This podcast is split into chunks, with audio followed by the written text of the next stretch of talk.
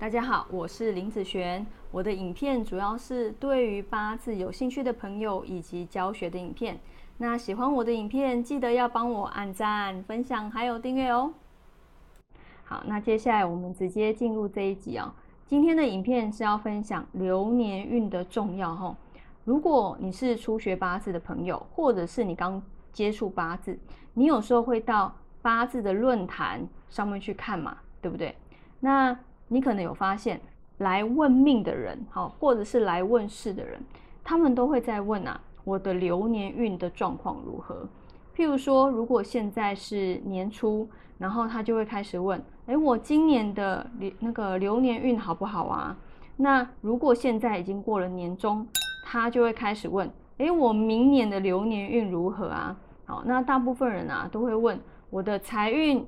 怎么样啊？好不好啊？我的工作运好不好啊？我的感情运好不好啊？哈，虽然还有一些其他的问题，但是这三个运程是大部分人最大宗会来询问的哈。所以我一直在强调的是流年运这个东西。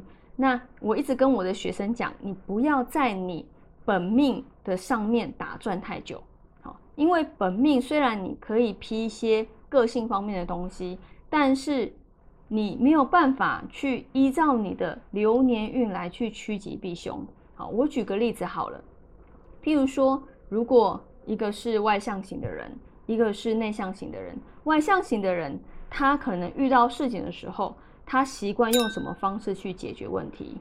那如果遇到内向型的人，他可能遇到事情的时候，他习惯用什么方式去解决问题？但是不管怎么样。不管是内向还是外向，不管他的个性如何，都必须是他已经遇到了问题，他习惯用什么方式解决。好，你是没有办法事先知道说，嗯，我今年的什么运不好，我明年的什么运不好，我要去注意，你就没有办法去趋吉避凶啊。所以不要一直在本命上打转，一定要赶快进入到流年运。像我这一个学生，他来学他。因为他之前学过很长一段的呃传统学，所以他对于个性上的批论是没有问题的。但是，一旦进入到流年运，人家问他说：“哎，那我这个运势今年会不会好？然后我明年会不会好？那明年的状况是什么？”哦，他可能只能看一下那个冲的部分啊，或者是说有没有浮盈，好这些。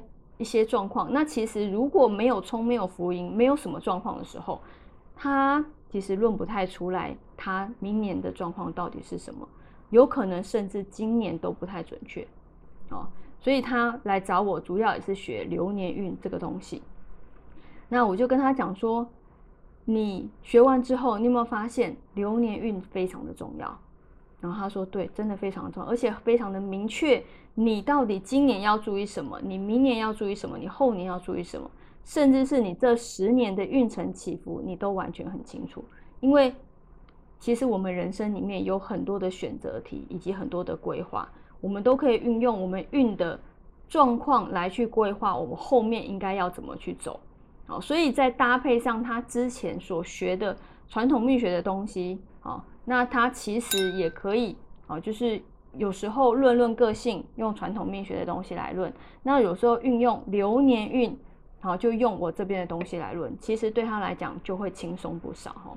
那嗯，我觉得虽然流年运很重要，但是如果你有在学到流月的时候，你会发现流年它只是基本，啊，它只是基本而已。很多的流年看起来好，但是。嗯，你一进入到流月，你会发现哇，怎么这些时间这么糟糕？好，或甚至有一些很差的流年运，它在某些时间会突然变好。哦，这个是完全相反的一个现象哦。所以，嗯，你在论命的时候，如果可以尽量赶快进入到流年的运程，好，马上让你了解你自己。到底我今年要注意什么？我明年要注意什么？后年要注意什么？以及我的一些人生规划、运程，就是要让我们去规划用的。八字对我来讲，它只是一个工具，它只是一个工具，让我去呃预测说我的运势好坏，那我应该怎么走会比较顺利。好，所以流年运绝对会比本命重要，非常的多。好，那以上是我的分享。那喜欢我的影片记得要帮我。按赞订阅哦。那我们下次见拜拜。